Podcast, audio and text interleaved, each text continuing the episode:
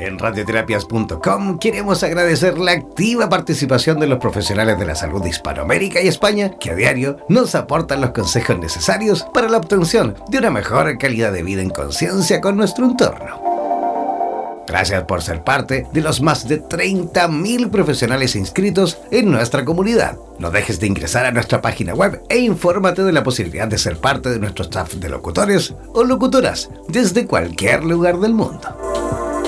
Somos la radio oficial de los terapeutas y profesionales del área de la salud presentes en 32 países a través de nuestras cuatro estaciones en español, portugués, inglés y ruso. Hazte parte de nuestras redes sociales y ayúdanos a construir la red de terapeutas más grande del planeta.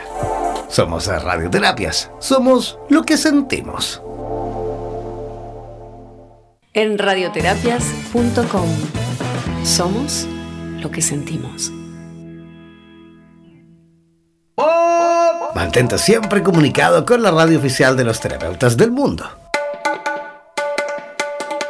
Síguenos en nuestro fanpage en Facebook, así como también en Instagram, buscándonos como Radioterapias. Además, podrás comunicarte en directo con nosotros a través de nuestro WhatsApp, el más 569-7242-7060, más 569-7242-7060. No olvides que en radioterapias.com somos lo que sentimos.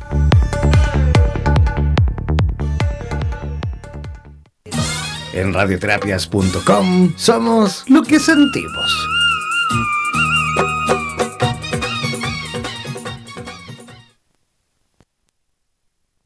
Buenos días Latinoamérica y el mundo.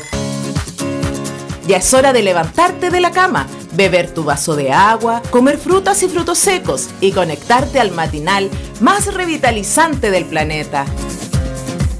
Durante dos horas disfrutaremos de buena música, noticias, actualidad, consejos para una buena salud física y mental, ecología y mucho más. Presentamos Buenos Días Bienestar en radioterapias.com.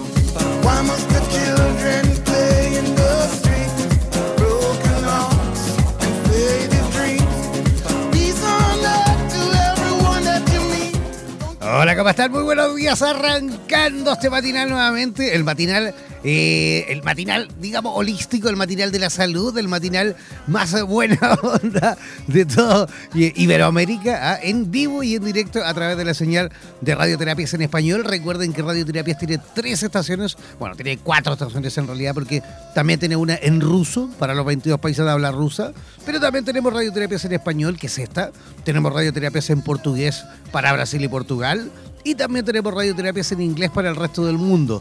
Esta es solo una de las cuatro estaciones que tiene radioterapias, así que ya saben, comenzar a pasar la voz, comenzar a, comentarle a todo el mundo. Yo sé que nos escuchan muchos profesionales del área de la salud de distintos lugares de, nuestra Iberoamérica. ¿ah? Nos escucha gente. De hecho, en este preciso instante, pues yo puedo ir monitorizando eh, los países que nos van escuchando en tiempo, en tiempo real, digamos, a través de nuestra plataforma de streaming. Y miren, tenemos gente de Ecuador escuchando, de Chile, de Costa Rica, de Panamá, de Uruguay, vemos gente de Perú, vemos gente de Colombia. Así que a todos ellos les enviamos un tremendo abrazote desde aquí, desde el estudio central de radioterapias que se encuentra en Chile. Pronto, ojo con esta primicia, ¿eh? ojo con esta primicia.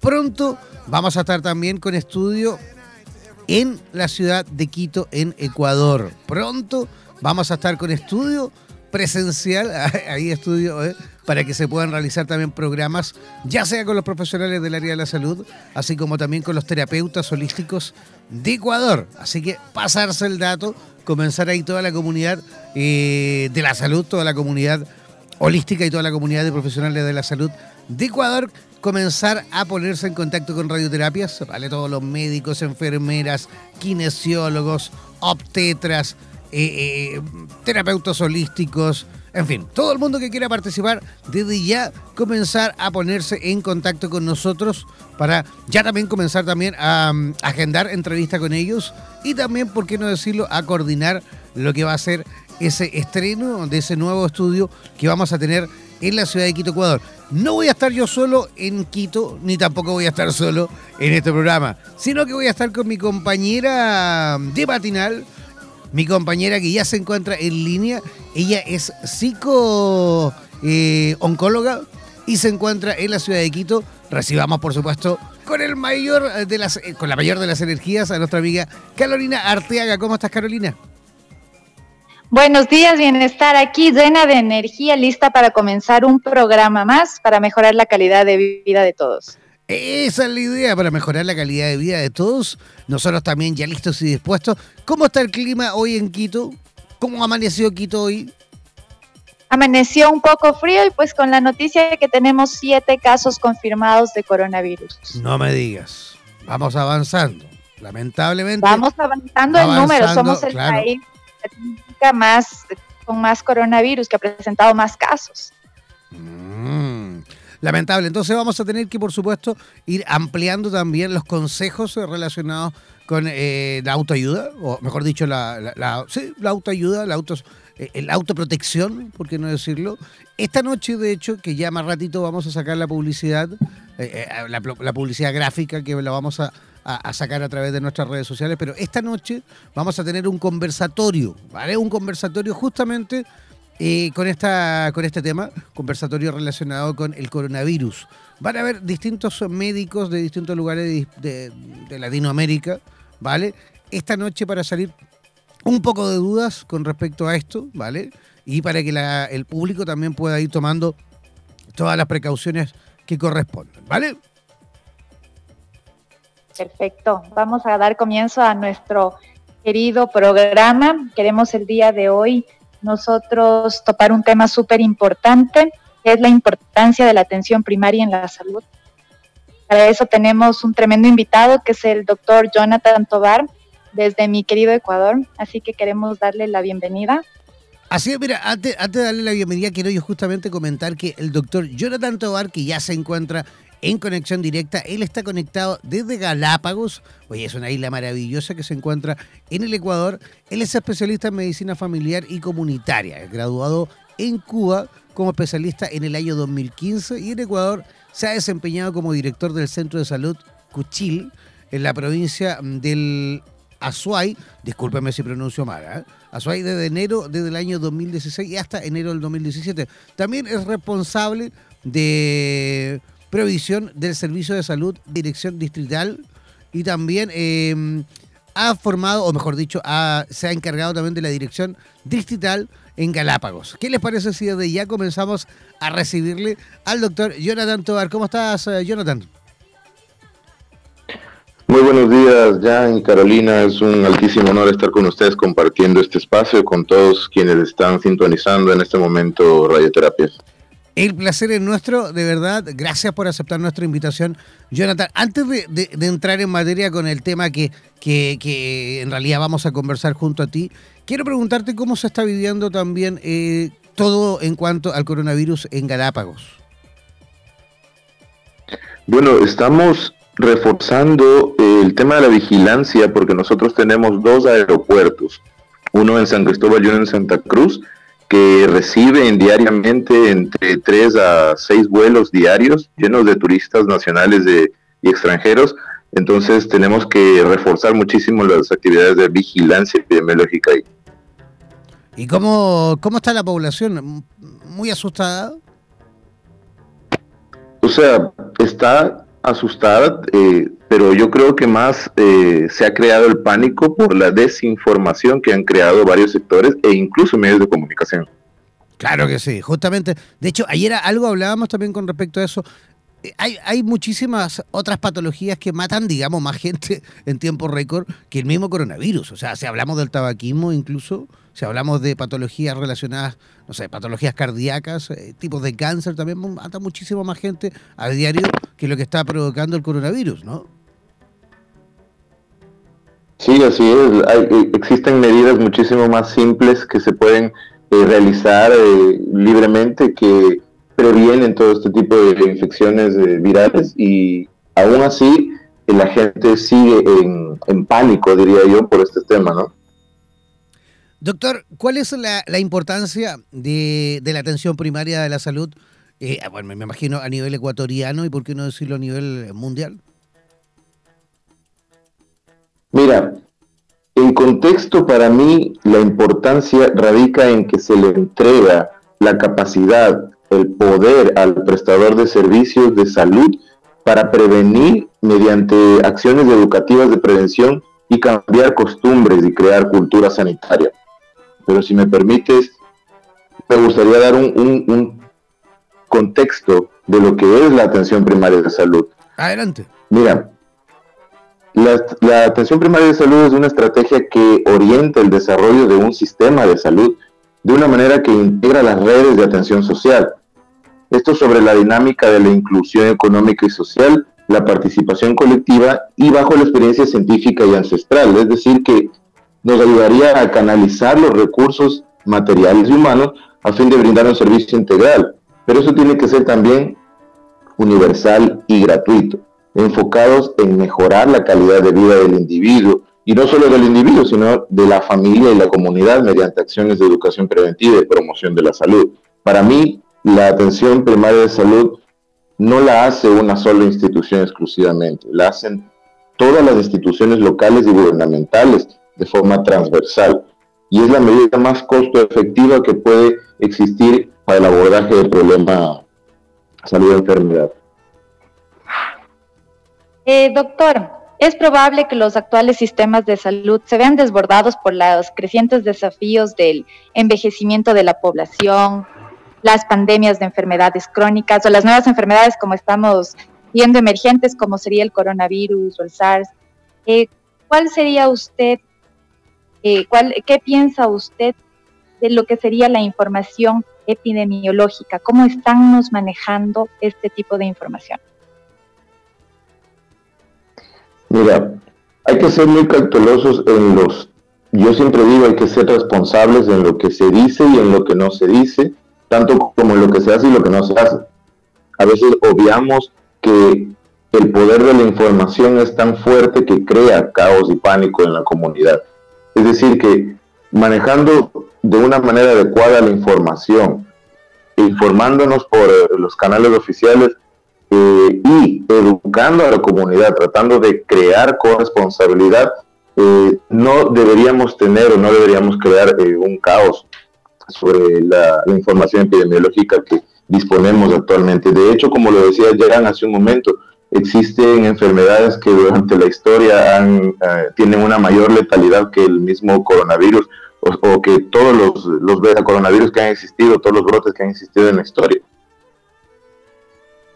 Doctor, ¿qué, ¿qué, tan eficiente e-, es en Ecuador la atención primaria? Sabemos que en el resto de la región, al menos incluso aquí en Chile, que por ahí este país se veía como bien moderno, el tema de la salud y sobre todo la salud primaria es, eh, está completamente al debe. Aquí la gente todavía siente que, falta mucho por avanzar. Aquí la gente para poder eh, acudir a la atención primaria necesita pedir hora y, muchas veces esas citas son incluso por meses, ¿no? Te dan cita para uno, dos, tres meses más. ¿Cómo, cómo funciona la atención primaria en el Ecuador? Mira, en mi experiencia cuando yo regreso a trabajar a, ya aquí a Ecuador, siento que se logró muchísimo con la implementación de un modelo de atención integral, en donde se enfoca sobre todo eh, en un modelo prevencionista de salud, pero que organiza el sistema por niveles. El primer nivel de atención, que ya sería la, la atención primaria de salud renovada, es el que recibe, capta y procesa eh, el 80 al 85% de los problemas de salud, en la, tanto en, las comunidades como con el individuo, ¿no? Un efecto existe un problema Doctor. desarrollo de una familia. Dígame. Sí, se, nos va, se nos ¿Existe, ¿Existe una orientación hacia la calidad de atención o atención apropiada? En Ecuador estamos en eso. Nos falta pulir muchos detalles. Nos falta pulir eh, el tema de la capacidad eh, del recurso humano, el tema de la infraestructura, tratar de llegar a todos los rincones del, país. creo que tenemos que pulir todavía muchos detalles en, la estructura del sistema. Volviendo un poquito y, y, agarrándonos un poquito del caso del coronavirus en cuanto a la atención primaria, sabemos que por supuesto en esta ocasión y con este con esta patología o con esta eh, pandemia digamos en puntual no es necesario que la gente en el caso de que sienta algún síntoma eh, se acerque ¿no? a, un centro de salud. Más bien lo ideal es que se quede en casa y en casa pueda a lo mejor solicitar atención médica no por supuesto y nosotros estamos preparados y capacitados para todo esto tenemos eh, los profesionales que están activados mediante una estrategia de abordaje que se llama médico del barrio. Y nosotros somos los que vamos a, o la primera línea de defensa ante esta situación. Tenemos un sistema integrado de salud que es mediante la línea única de, llamadas de emergencia, el 911, que estamos interconectados con la comunidad. Es decir, que nosotros como primer nivel de atención debemos aún más reforzarnos y sobre todo capacitarnos día con día para poder llevar un servicio integral de salud. Doctor, ¿las políticas en Ecuador están apoyando el abordaje multidisciplinario de la atención integral? Existe un grupo de políticas que deberían revisarse. Y algunos sistemas sobre todo plataformas eh, de registro de atención, deberían mejorarse. En mi experiencia, de, esto sería ideal para el desarrollo de una atención primaria de salud. Y que permitan estas políticas hacer la toma de decisión eh, de manera local, porque geográficamente existen diferentes componentes y determinantes que actúan en, en esta comunidad y que muchas de las veces las políticas no se ajustan a estas localidades. Perfecto. Usted que tuvo la, posibilidad de, graduarse y de estudiar, y por qué no decirlo, de, comprender el funcionamiento de la atención primaria en Cuba. Ellos cuentan, por qué no decirlo, con muy bajos recursos, digamos, económicos y, materiales, pero, pero sabemos también que a nivel mundial ellos no llevan la delantera en, muchos aspectos relacionados con la salud. ¿Cómo, cómo, ¿Cómo funciona la atención primaria de ellos y a lo mejor qué podríamos, eh, eh, eh, digamos, importar nosotros? Sí, una de, las, una de las cosas que yo pude percibir es que hay un, hay un, sentimiento muy arraigado de solidaridad. Y el hecho de que no se tengan los suficientes recursos económicos no impide que, que el Estado es, no escatime eh, en llevar todos los recursos necesarios. Cuba tiene un sistema de investigación altísimo y una un porcentaje altísimo de una tasa alta de, médicos por, población, es decir, que gradúan varios médicos en el año que alcanza a, cubrir la demanda de, de, las necesidades de salud de la población. Y en este sentido, aquí podemos ser participativos, eh, eh, por ejemplo, en Ecuador, traspolando las políticas que tiene, que tiene ese país, para que se eh, pueda actuar de manera efectiva con los profesionales que están en, o sea, los que están en formación y los profesionales que ya existen. Es decir, que no haya ese, esa fuga de, talentos hacia otros lugares porque creen que no, que no, se, no son bien reconocidos. De hecho, la percepción de la población es, importantísima porque el sistema de salud eh, agrega a la red pública de, de salud del Ecuador otros otros servicios de salud social, está el seguro social, está el seguro eh, campesino, está el seguro de las Fuerzas Armadas y de la policía. Entonces, si integramos de una manera más adecuada, estoy seguro que no va a haber esa fuga de talentos y pudiéramos obtener incluso más eh, productividad en este, en este tema de la atención primaria. Y, pegándonos un poquito a, esa misma pregunta, ¿por qué, ¿por qué es que los profesionales ecuatorianos eh, digamos, eh, eh, se van. ¿Por qué se van de Ecuador? De hecho, aquí en Chile tenemos un montón de, médicos ecuatorianos. Si vamos a la atención primaria o, a cualquier consulta particular, hay muchísimos profesionales, maravillosos profesionales ecuatorianos. ¿Por qué muchas veces abandonan el país? Bueno, ahí he sentido dos, o percibo dos efectos. El primero es que, bueno, desde la desde la formación, desde la universidad, sienten que deben salir a otro país a especializarse y muchas veces se quedan. Eh, puede ser eh, por tema de mejor remuneración o porque, bueno, ya se sienten mejor en esos países. Y el segundo efecto es de, sobre todo, que se sienten mejor remunerados. Y eh, la experiencia que, he tenido, he podido percibir muchas veces este, este sentir de algunos profesionales. Sin embargo, ahí yo te puedo decir que con lo que yo he trabajado aquí, con lo que hemos hecho, con lo que hemos logrado, me siento mejor remunerado con la gratitud de la población, con la, la mejor percepción de la población, eh, en ese sentido un poco más gratificado eh, sobre, este, sobre este tema. Doctor, una gran proporción de los recursos se destina a los servicios curativos, pasando por alto las actividades de prevención y promoción de la salud, que podrían reducir en un 70% la carga de morbilidad a nivel mundial. ¿Cuáles son los programas de prevención y promoción eh, que están ahora ustedes utilizando? Mira, eh, cuando se implementa este modelo de atención integral de salud, se basa en la educación para la salud, es decir, tenemos una serie de acciones de programas que, generan en su primer momento la promoción de la salud y la prevención.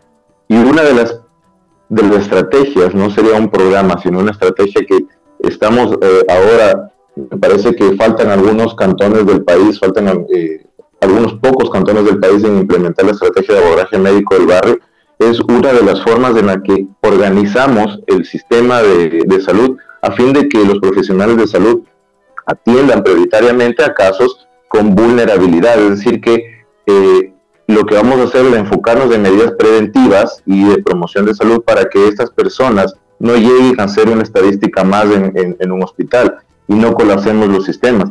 Y para mí el trabajo en la prevención y la promoción, sobre todo planificación familiar, en la atención, eh, en, la estrategia nacional de inmunizaciones, con todo el esquema de vacunación que tenemos, es una de las formas más costo efectivas de abordar este, estas situaciones de problema de salud. Doctor, ¿existen los recursos humanos apropiados, habilidades, conocimientos y desempeños, especialmente en la cobertura universal, en los servicios centrados en las personas, en las políticas públicas saludables, en el liderazgo? Sí, sí, sí, yo percibo, yo percibo eso. Tenemos una, una comunidad médica, un talento humano eh, bastante fortalecido, bastante bueno, sobre todo con nuestros colegas y compañeros médicos familiares que hemos venido a, a sentar una base de prevención y sí siento también que deberíamos incluso reforzar porque hay lugares del país que siguen siendo desatendidos. Perfecto. Doctor, ¿cómo, ¿cómo, las personas que se encuentran en línea en este momento, hay muchísima gente conectada y escuchándonos en directo desde Ecuador, ¿cómo, eh, digamos, el público ese que se encuentra conectado y que quisiese a lo mejor saber un poquito más y, conocerle, ¿cómo podría entrar en contacto con usted? Bueno, por Facebook, soy bastante seguidor del Facebook, como Jonathan Tobar, y por medio de, de WhatsApp que son las redes sociales que más utilizo. Adelante, puede dar el WhatsApp ahí si alguien quiere conectar. Sí, el 0983 099952 es mi WhatsApp para todos quienes eh, quieren debatir y conversar un poquito más sobre el tema de la atención primaria de salud, cual me apasiona totalmente, pues estaremos en contacto. Perfecto. Doctor, En, Facebook lo encontramos como Jonathan Tobar o como Doctor Jonathan Tobar. No, Jonathan Tobar. Perfecto. Carolina. Sí, doctor, una pregunta más que me parece súper interesante es si es que en Ecuador existe la atención primaria en psicología como parte del equipo multidisciplinario. Sí, por supuesto. Somos, eh, como usted lo menciona, somos un equipo multidisciplinario que abordamos no solamente los temas eh, físicos de, salud, sino que también la salud mental. y en la ruta de atención tenemos que abordar de manera integral eh, los temas de salud mental. De hecho, me gustaría decirte algo que en principio alguna vez me lo dijeron y me pareció gracioso, pero que si lo traspolamos a nuestra realidad eh, es totalmente efectiva. Una vez conversando con un, colega me dice, Jonathan, en una ruta de atención, en una panadería, entra harina y sale pan. Y nosotros tenemos que ser capaces de que si en nuestra ruta de atención entra una, una, persona, un paciente con, una, una, enfermedad, tiene que salir esa persona sana y satisfecha. Y en el transcurso de eso, de eso se tiene que abordar absolutamente todos los temas de la salud, no solamente los temas físicos, sino los temas de salud mental, por supuesto, también. Qué lindo mensaje porque se está tomando en cuenta pues la parte física, mental, espiritual y de las conexiones con el mundo, que es como se debe abordar al paciente, no con una idea de reducción, no, no como que la enfermedad le pertenece a una sola especialidad, sino a un equipo y trabajar por el bien del paciente. Así es. Maravilloso. Perfecto. Muchas gracias. Así es. Perfecto, doctor. Queremos agradecerle su contacto. Em, estamos conversando con el doctor Jonathan Tobar en contacto directo desde Galápagos, Ecuador. Queremos eh, dejarle ahí ya la invitación para que podamos reconectar con usted en el futuro próximo y poder conversar con usted de este tema o todos los temas que usted maneja. ¿Le parece? Así será, muchísimas gracias. Eh, como te mencionaba, un altísimo honor estar con ustedes en este espacio y también la invitación a todos que conozcan de manera presencial Galápagos eh, y un abrazo a todos los profesionales de la salud de, de, Galápagos, asimismo de la Asociación de Medicina Familiar Ecuatoriana. Oye, y, y, el resto de Hispanoamérica y el resto también de, de, Ecuador, que visite Por supuesto, todos los hermanos latinoamericanos. Que visite Galápagos sin miedo, ¿no? Por supuesto, por supuesto que sí. okay. Serán bienvenidos, tienen las puertas abiertas. Así es. Un abrazo gigantesco, doctor, que tenga un maravilloso día. Otro para ustedes. Ya, nosotros nos vamos a una pequeña pausa musical cortita y apretadita y ya regresamos aquí a Buenos días, bienestar.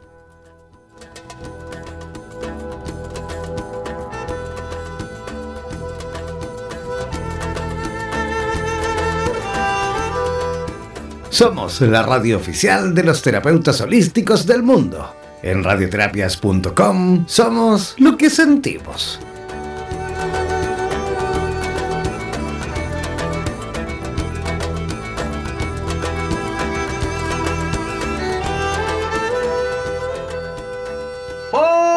Mantente siempre comunicado con la radio oficial de los terapeutas del mundo.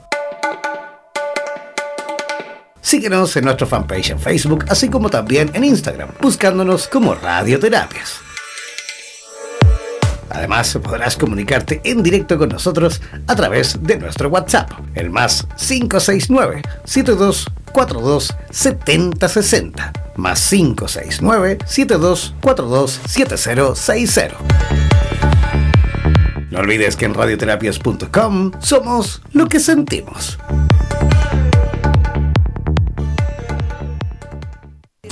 En radioterapias.com somos lo que sentimos.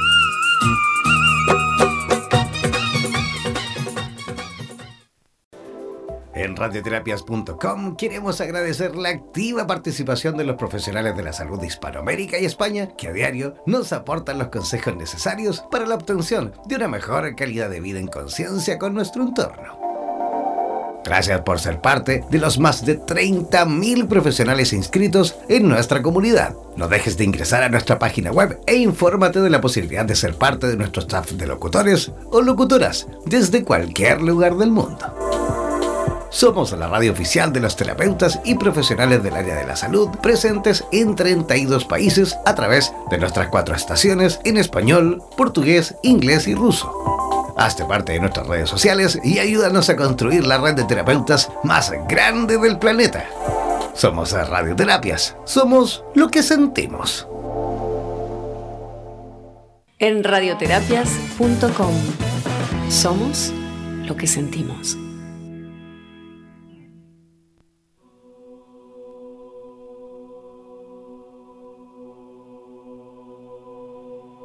Ya, ya estamos de vuelta, ya estamos en la segunda parte de nuestro programa, de nuestro matinal Buenos días, bienestar.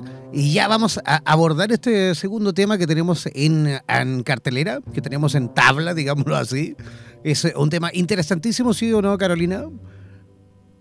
Sí, es un tema súper interesante. Tenemos la atención del adulto mayor y un abordaje integral.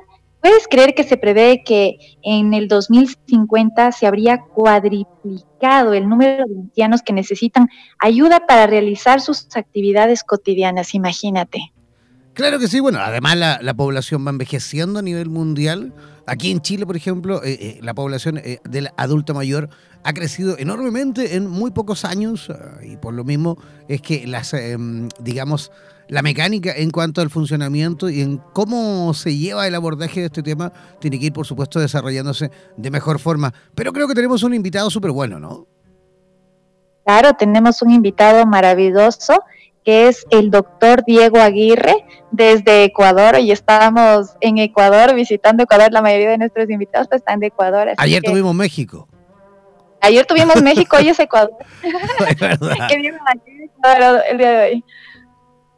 Ya, ¿qué, podemos hablar un poquito, qué podemos comentar sobre el, invitado del día de hoy? Bueno, sabes que a mí me parece interesante que la expectativa de vida, ¿no? La expectativa de vida que estamos teniendo, por ejemplo, estamos eh, prolongando la vida, ¿no? Y un dato importante también es que hay más discriminación por razones de edad que por sexo o raza, eso también me parece interesante. Y otra situación es que el abordaje integral. Por primera vez ya en, estamos en estos tiempos pensando no solamente en la parte física del adulto mayor, sino también en su parte emocional. Ahora nosotros podemos ver que ha habido tanta situación de abuso, ¿no? Por ejemplo, maltrato, descuido, negligencia, incluso explotación financiera. Son temas que nos interesa a todos. ¿Cuántas de nuestras familias están eh, cuidando a un adulto mayor. Muchas de las veces los cuidadores no están preparados para ser cuidadores. Muchas de las veces no existen registros de lo que está pasando. Entonces la medicación se le sobredosifica, a veces no tienen medicación, a veces ni siquiera se le da la medicación adecuada. Estos son temas que nos va a encantar tocar con el doctor el día de hoy. ¿Quién es nuestro invitado en el día de hoy, Carolina? Es el doctor Diego Aguirre.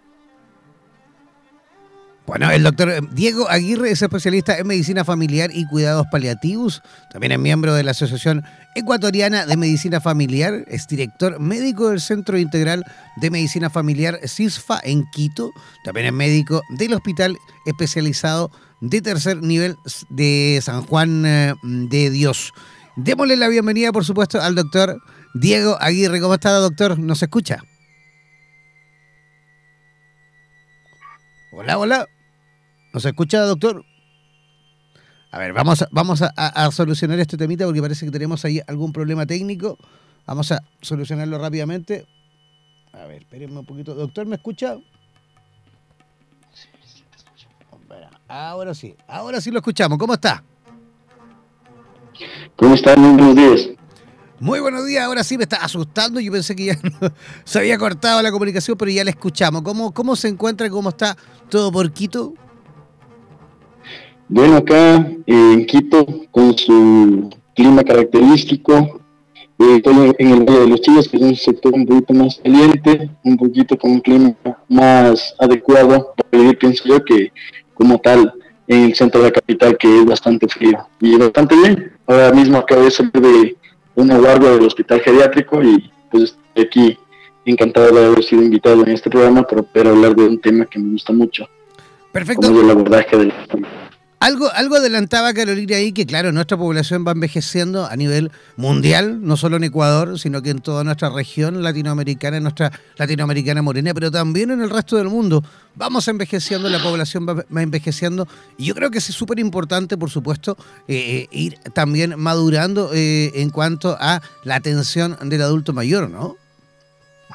Así es, es algo real y algo muy importante, ya que el envejecimiento es un proceso natural de la vida al cual todos llegaremos a ser viejos en un momento. Y es nuestro deber crear ese camino ideal para tener un envejecimiento adecuado. Doctor, ¿cuál sería la valoración geriátrica integral?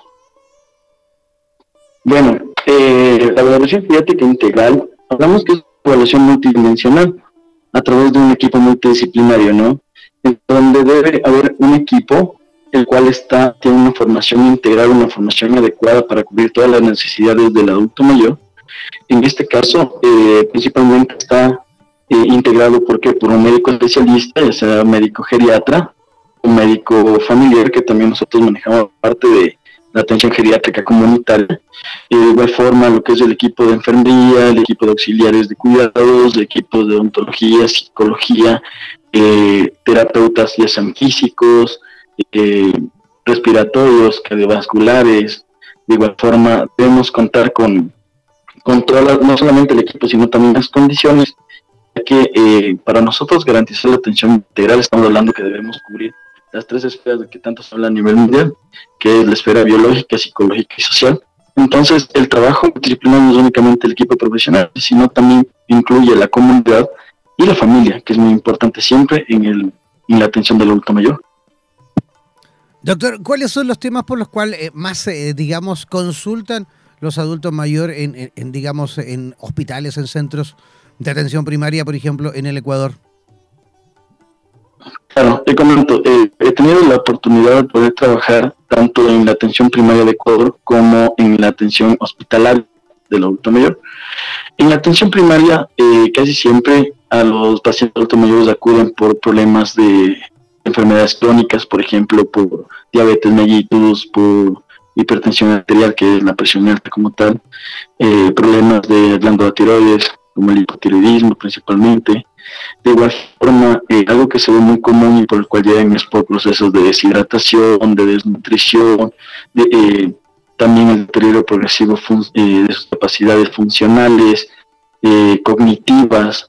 Entonces todo esto engloba este miedo del envejecimiento y de ver que es una época de la vida en la cual vamos progresivamente perdiendo muchas características que nos hacían esa persona, ¿no? De la cual eh, éramos cuando, cuando jóvenes. Como, entonces, por eso es tan importante las atenciones eh, tanto en nivel primario y nivel secundario.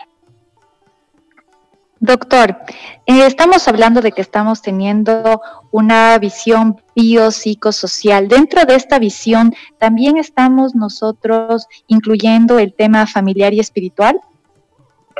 Así es.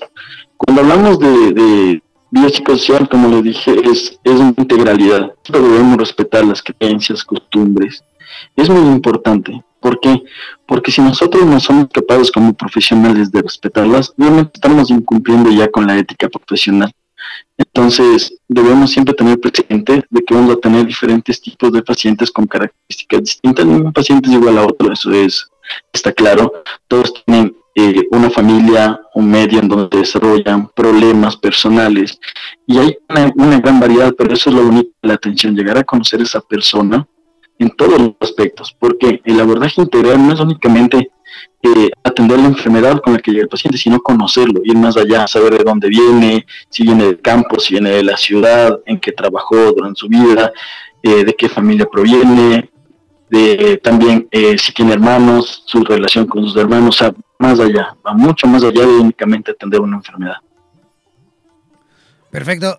Siempre hemos sabido, o, mejor dicho, vamos enterándonos con estos tiempos, de que el, adulto mayor sobre todo va sufriendo temas relacionados siempre con la parte económica, ¿no? Baja, bajas eh, pensiones, eh, digamos, eh, sí, pensiones que justamente no le brindan una mejor calidad de vida.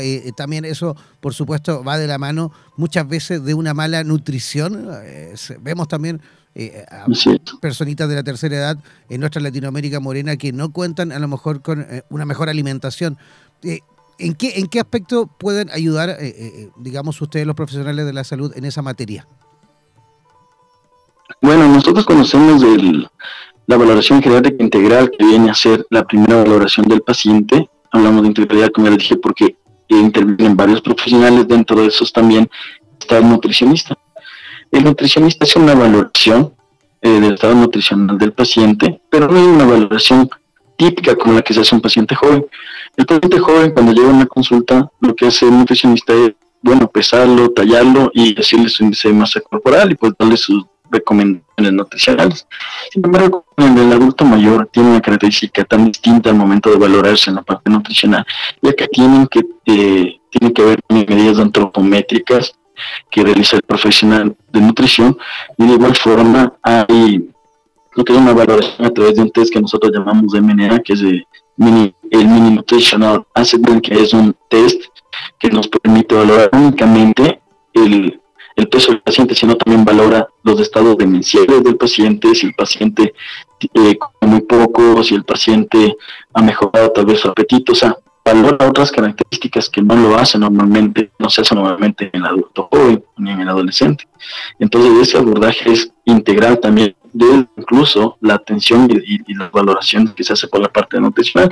Ahora, es real el problema del per cápita del per cápita familiar para poder cubrir estas necesidades de las jubilaciones. Como bien dijiste, en Latinoamérica siempre eh, la pobreza en el envejecimiento es muy notable. ¿Y qué sucede? Que realmente no tenemos esa visión como países desarrollados en los cuales tener esa jubilación o ese seguro ya listo para poder tener este envejecimiento digno. Recordar que jubilación viene la palabra júbilo, que es disfrutar nuestra vejez, lo cual en Latinoamérica no se ve es muy pocas personas que piensan así y que logran llegar a tener este envejecimiento eh, con todas estas necesidades cubiertas. Por eso es que es tan necesaria la participación familiar y poder contar con hijos, con los sobrinos, con los primos, con las personas que la hayan cuidado, que pueden ayudarle a cubrir estas necesidades, ya que el periodo de actividad de trabajo de la persona ya cesó y muchas veces utilizó todos esos recursos para poder formar y ayudar a su familia, mas no tuvo la visión de dejar una parte para su jubilación y para, para que él pueda tener esta cobertura necesaria en todos los aspectos de su salud. Ese es un gran inconveniente que siempre vemos en Latinoamérica. Doctor, hablando de este tema, eh, estamos muchas de las veces también observando que existe explotación financiera, ¿no? Que puede ser el otro lado de la moneda donde tal vez el paciente no va a una casa de salud, sino que se queda en su domicilio, está regulado el tema de la atención o el abordaje integral domiciliario, donde se tome en cuenta obviamente el tema del maltrato, el descuido, la explotación financiera. Muchas veces le están firmando los cheques, muchas veces se quedan con las pensiones. Eh, cuéntame un poquito sobre este tema. Bueno, eso es un tema muy real y lo veo a diario. La verdad es que en atención primaria, bueno, vamos a hablar de atención primaria primero, vamos a hablar de esto. Eh, en atención primaria, el gobierno, por lo menos de Ecuador, tiene este programa de atención del adulto mayor como un paciente vulnerable y prioritario, eh, en el cual se hacen las consultas y debe haber la visita domiciliaria al paciente y la valoración integral. Incluso existen formatos que brinda el ministerio al momento de evaluarlos donde se, eh, se encuentran algunos test para valoraciones tanto cognitivas, eh, funcionales, afectivas, sociales, para poder diferenciar y ubicarlos en, en, cada localidad donde trabaja el profesional de atención primaria y de acuerdo a esto poder trabajar en ayudas y el poder garantizar mejor un poco la salud y la atención médica. Ahora, por otro lado, es cierto que en la atención hospitalaria ya llegan los pacientes que están ya descompensados, que tienen ya una patología que ameritan otro tipo de atención de mayor complejidad, soportes vitales, atención continua, 24 horas y demás. Ahora, eso es algo real. Eh, la explotación financiera por parte de la familia se ve muy frecuente. ¿Qué quiere decir? Que la persona trabaja toda su vida, tiene sus ahorros, tiene sus bienes, tiene sus terrenos, se podría decir sus casas y demás. Y entonces la familia, cuando el paciente va presentando algún estado demasiado, un deterioro cognitivo en el cual su razonamiento, su memoria ya se ve un poquito, eh, se podría ser vulnerada, eh, eh, aprovechan y se ve esto de las firmas, de documentaciones, en donde se hacen eh, se apropian hacer, eh, se apropian de los bienes y de la parte económica y es algo real, es algo que se ve lamentablemente. Sin embargo, eh, también nosotros tenemos una ley que respalda al adulto mayor en donde cuida todo esto y es por eso la importancia de poder identificar dónde se encuentran ellos y las características de cada uno para poder ayudar y evitar este tipo de procesos. Por eso es una responsabilidad tanto de los profesionales como de la comunidad y de la familia de poder eh, ese vínculo, ¿no? Para poder identificar y poder ayudarlo todo lo que pueda, en este caso la salud pública. Doctor, también yo creo que la, comunidad en general, la población, los vecinos eh, de estos adultos mayores también cumplen un rol súper importante, porque, a ver, siempre conocemos a algún abuelito, alguna abuelita que, por ahí a lo mejor incluso no tiene familiares directos o los tiene muy lejos o, simplemente, claro, no tuvo hijos, no tuvo descendencia, pero llegan a esta edad tan complicada, por qué no decirlo, en la cual se sienten muchas veces solos. Eh, trastornos del sueño que presentan ellos también, incontinencia urinaria, fecal, inmovilidad en muchos casos, trastornos del equilibrio, mareos que, que provocan, por supuesto, caídas, depresiones también justamente por encontrarse en soledad, problemas de higiene y cuidados en, eh, en general, ¿no? ¿Cómo, ¿Cómo la población o cómo también el sistema de salud puede colaborar en, este tipo de causa? Porque sabemos que hay una gran población también de adultos mayores que no tienen a lo mejor la, posibilidad de ser ayudados por, familiares cercanos. Así es, eh, hablamos de los pacientes geriátricos aislados eh, o pacientes geriátricos, como tú bien lo dices, que no tienen familia o viven lejos de la familia y se quedaron solos. Eh, y como bien hablamos, es una responsabilidad de la comunidad, del profesional, eh, de poder garantizar ese vínculo. Ahora, hay un proceso que se, en atención primaria que se conoce como dispensarización. La dispensarización nos permite ubicar, conocer y clasificar al paciente que tenemos en la comunidad. Entonces, ¿cómo se hace esto? El médico va a través de los diferentes sectores de esta comunidad y va hablando con los principales actores sociales para identificar estos casos que, como tú bien lo dices, eh, muchos lo conocen y saben dónde está, sino que simplemente no se acercan a hablar o se acercan al centro solo y dicen, no, tengo aquí un abuelito al lado y necesito que lo vayan a, visitar. Pues no pasa. Es muy pocas personas que lo hacen. Entonces, he ahí la necesidad de la visita domiciliaria y la dispensarización. La dispensarización, eh, para que sea entendible, es como un barrido que se hace y se categoriza todo lo que tenemos en la comunidad para así poder eh, organizar los equipos de atención primaria para que puedan cubrir las necesidades de, del paciente como tal. Ahora, en Ecuador se hace este proceso, es un proceso arduo, es un proceso muy difícil, lleva mucho trabajo por parte profesional, ya que muchas veces vemos profesionales, no es lo mismo un profesional que está en la parte rural, la parte urbana, donde tenemos las casas eh, por manzanas sectorizadas y demás, que la parte rural en donde encontramos, por ejemplo, una casa o una finca y de ahí encontramos a dos kilómetros y nos toca caminar hacia allá con todo el equipamiento buscando a esas personas. Ahora, tuve la posibilidad de trabajar en el Ministerio de Salud Pública y estuve trabajando en la Amazonía del Ecuador con comunidades indígenas, Quichua y Secoya, y es otro panorama completamente distinto a la Amazonía ecuatoriana, en donde para poder trasladarnos de vía fluvial y tenemos que caminar muchas distancias para alcanzar a una casa o dos. Entonces, todos estos aspectos dificultan el poder garantizar esa cobertura total que buscamos, pero es un trabajo de años que sé que poco a poco lo vamos a alcanzar. Ahora, con respecto a esto de las caídas, de las úlceras de presión, eh, las incontinencias y demás, esto se engloba en algo que se llama síndromes geriátricos. Eh, dentro de la valoración eh, integral que se hace del paciente, se valora todo esto se identifican los síndromes geriátricos y de acuerdo a eso se va a estipular un cuidado y una vigilancia para evitar complicaciones. ¿Sí? Entonces ahí se va a identificar, como bien lo dijiste, pues incontinencias urinarias o mixtas, eh, desequilibrios, úlceras de presión, disfagia, dificultad para la alimentación, disfagia, el término. Entonces, todo esto es, por eso digo, la atención es muy integral y maneja muchos aspectos que en otras atenciones no se dan. Y es por eso que el, el, el profesional de la salud que se encarga de la atención del adulto mayor tiene que estar capacitado, entender que sus requerimientos son muy diferentes a cualquier otra etapa de la vida que también podemos atender en las consultas como tal. Doctor, el tema del cuidador, porque obviamente el cuidador pasa a ser parte del equipo multidisciplinario. Así es. Nosotros sabemos que los cuidadores muchas de las veces no son personas capacitadas, son los propios familiares, es a la hija que le tocó, es, a la persona, a la prima, al hermano, y muchas de las veces vemos que les corta la independencia, ¿no? Tienen en casa al adulto mayor y no pueden salir, no pueden tener eh, su familia haciendo las actividades normales, tienen que dedicarse al cuidado, al cambio de pañales, a la ayuda de movimiento, a, a todo este tipo de temas, pero muchas de las veces incluso tienen el mismo cuidador, abuso de drogas, eh, falta de control de impulsos. Eh, ¿Cómo usted podría ayudarnos para dar consejos al cuidador? Porque obviamente tendríamos que valorar ¿no? el riesgo del paciente a manos de un cuidador. Muchas de las veces vemos que están golpeados o vemos que están maltratados o vemos que no están eh, bañados o que están hacinados Cuéntenos un poquito sobre este tema, sobre el cuidador y qué consejos daríamos a las personas que nos escuchan desde sus hogares.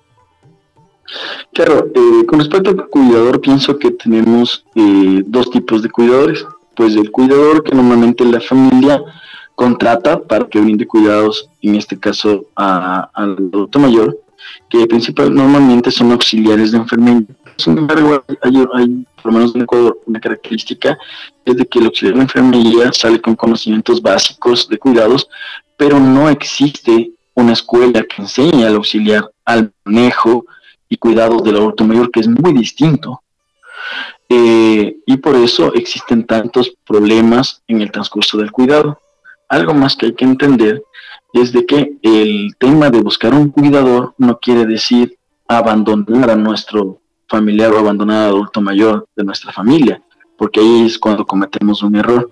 Nosotros, a pesar de tener personas que nos ayuden, nos colaboren, porque tal vez los demás trabajan, tienen una vida ajetreada, tienen sus hijos y demás, y les cuesta un poco poder estar atentos de, este miembro de la familia, eh, caemos en un error gigante, y es de que tener un cuidador no es igual abandono porque nunca va a sustituir a la familia. Y un adulto mayor que viva sin su familia, sin estimulación y sin ese calor familiar, va a presentar un deterioro progresivo de todas sus funciones, y eso es algo muy común. Siempre necesitamos la garantía de la familia presente en estos cuidados, pero eso es un pilar fundamental. Ahora, muy bien, el otro tipo de cuidador, como bien lo dijo esta vez, que no tenemos económicamente los recursos pues para pagar a un auxiliar de cuidados y pues eh, nosotros vamos a, a intentar hacer lo que mejor podemos para cuidar a, en este caso, a nuestro miembro de la familia, que es el adulto mayor. Eh, ¿Qué sucede ahí? Eh, vamos más allá todavía. El auxiliar tenía un, conocimiento leve, sin embargo, el familiar no. El familiar hace todo lo que él entiende que está bien. Y muchos de esos no conoce ni lo básico de las necesidades de atención y cuidados eh, de, este miembro de la familia, ¿no? De, nuestro abuelito o nuestra abuelita. Por ejemplo, de qué necesidades tiene para cuidar su piel, para cuidar pues la higiene ocular, del tema de las prótesis, cómo se mantienen limpias, eh, de igual forma de, poder valorar en el hogar si existen eh, lugares que son riesgos para ocasionar caídas Uy, se nos fue el doctor. Espérame que está ahí reconectando la llamada. Vamos a ver si vuelve rápidamente. ¿Tenemos ahí algún problemita con la, con la comunicación? Ya está reconectando rápidamente. Vamos a ver si. Ahí sí volvió el doctor. Ya, se nos había cortado. adelante, continúe, doctor. Disculpe que se nos había cortado la llamada. No se preocupe. Eh, como les comentaba, la necesidad de que existan escuelas, pienso yo, ya sean fomentadas por el gobierno de cada país, en donde se enseñen estas necesidades, o por lo menos existan casas de adulto mayor en donde se brinden estos conocimientos que deberían ser gratuitos, porque es una realidad y es un problema de todos los países, lugares en donde podamos asistir, educarnos, aprender de estas necesidades de cuidados para hacerlo bien, para brindar un envejecimiento digno a nuestro eh, miembro de la familia que ya está en esta etapa de la vida, es muy importante y es algo que siempre deberían considerar, lo cual muchas veces no se hace. Muchas veces el, este tema de, explicar, dar a enseñanza, lo hace el médico en la consulta y sabemos bien que en consulta son, eh, hay tiempos muy pequeños en los cuales no podemos abordar toda esta integralidad en la atención del paciente y aparte dar eh, todo lo que es conocimientos y cuidados. Uno puede enseñarles, pero de igual forma no, no, no se llega a lo que queremos alcanzar, que es esa educación sanitaria, esa educación de cómo de cómo llegar, de qué estar atentos, de qué debemos hacer. Incluso hay algo importante que no hemos hablado todavía, que es acerca del cuidador cansado. No sé si alguna vez escucharon acerca del síndrome del cuidador cansado. Sí, por supuesto. Sí. El síndrome del cuidador cansado eh, quiere decir que, por ejemplo, en la familia colocamos a alguien a cuidar al miembro, de, al, adulto mayor, abuelito de abuelitas, por ejemplo.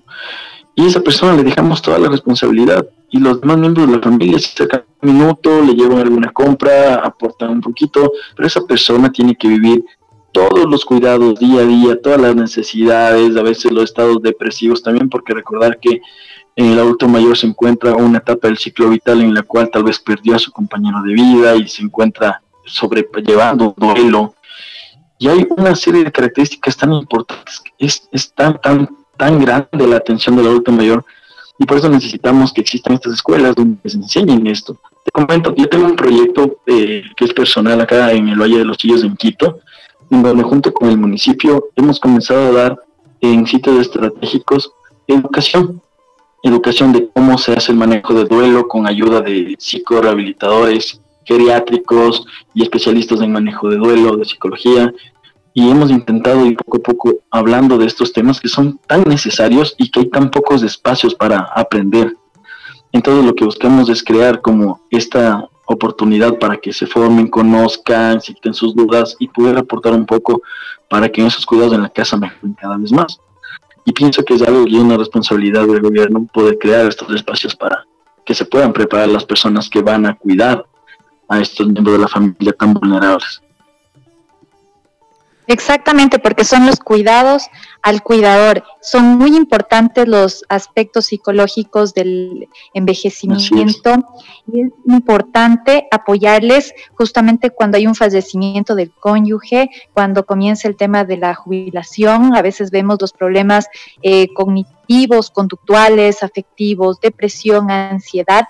Entonces sí, básicamente tenemos que apoyar de manera multidisciplinaria. A mí me llamaba muchísimo la atención también el tema del suicidio, ¿no? Vemos que hay una tasa del 14% en el adulto mayor y el 5% en la población. Hábleme un poquito sobre los aspectos psicológicos y la vejez digna de la, del adulto mayor. Claro, eh, como le comento, nosotros, eh, todas las personas, vivimos ciclos vitales familiares donde vamos a encontrar crisis normativas y paranormativas. ¿Qué quieren decir eso? Van a ser crisis que esperamos con las diferentes etapas de la vida y crisis que no se esperan, que son accidentales.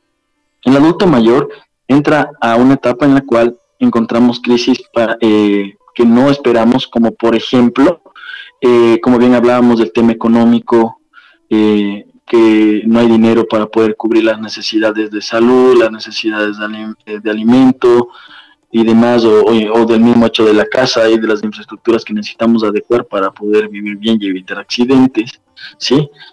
Eh, de igual forma, crisis normadas, como bien hablamos, la pérdida de un ser querido, del duelo, eh, del poder cambiar ese rol de pareja, porque lo perdimos, de adecuarnos a esta vida sin el acompañante eh, que siempre ha estado con nosotros. Entonces, todo esto simplemente recae en una depresión si no la sabemos llevar. Si no hay ese apoyo familiar, si la persona no está acompañada, si la persona no tiene estos cuidados, si realmente dejamos a esta persona sola, cae en una depresión. ¿Por qué? Porque ya por sí eh, no todos los adultos mayores tienen una capacidad funcional adecuada para salir, caminar, hacer compras, eh, poder irse a los lugares que nos gustaba frecuentar y demás. No todos llegan a esa etapa, porque llegan ya con problemas eh, con problemas de salud que limitan esa capacidad. Entonces eso ocasiona que dejes en una parte, como a veces mis pacientes me dicen, dejamos de ser nosotros. Dejamos de ser yo, la persona que disfruta, que salía, que conversaba, que iba a ver a sus amigos y demás, y cae en una depresión.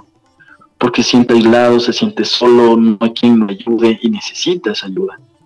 Y todo esto hace que el paciente se aísle, que haya una depresión y poco a poco esta depresión vaya eh, llevando al tema del suicidio. Es por eso la importancia en la valoración de este paciente, realizar eh, las valoraciones afectivas y conocer si estamos presentes o no frente a una depresión y poder, junto con el psicorehabilitador, realizar todo lo necesario para que esta persona tenga esta salud mental y entienda que es un proceso eh, normal de la vida, el envejecimiento, y que puede llegar a hacer muchas cosas que hacía, que hacía antes y le gustaba, y que no es una excusa el envejecer, el dejar de ser, dejar de hacer las cosas que nos gusta, vivir con esa calidad de vida, que siempre lo recuerdo, la calidad de vida es lo que nosotros percibimos y nos gusta, más no lo que la familia quiere.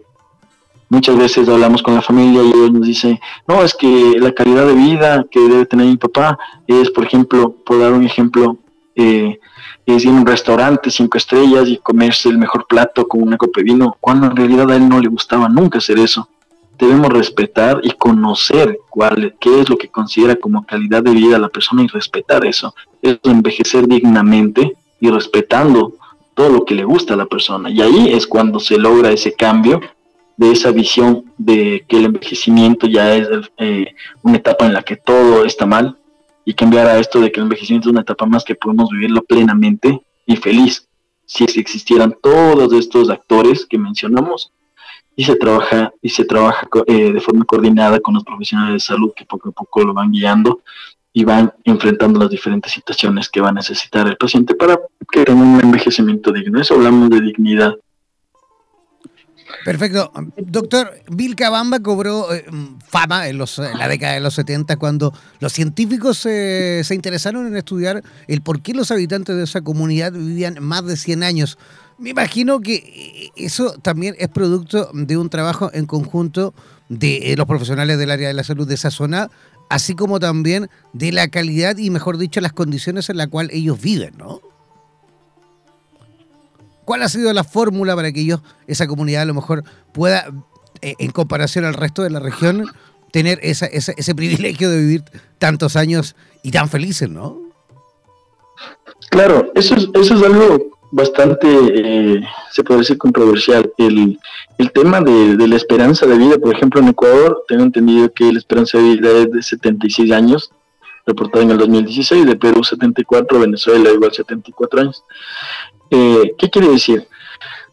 Nosotros hablamos de esperanza de vida cuando tenemos que valorar muchos factores externos, de cómo vives, de cómo te alimentas, de la genética, de qué parte del mundo somos.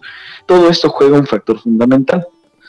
Eh, por ejemplo, eh, cuando hablamos de, las personas de Vilcabamba, Bolivia, ¿qué es lo que nosotros vemos? Que es una población indígena y realmente la población indígena, si nos ponemos a, revisar un poco acerca de, de, los diferentes, eh, se podría decir, diferentes personas del mundo, de sus características, por ejemplo, comparar el indígena del europeo, pues del asiático, podemos, de, la raza negra igual, eh, podemos ver que hay muchos factores que algunos les juegan a favor y a otros en contra.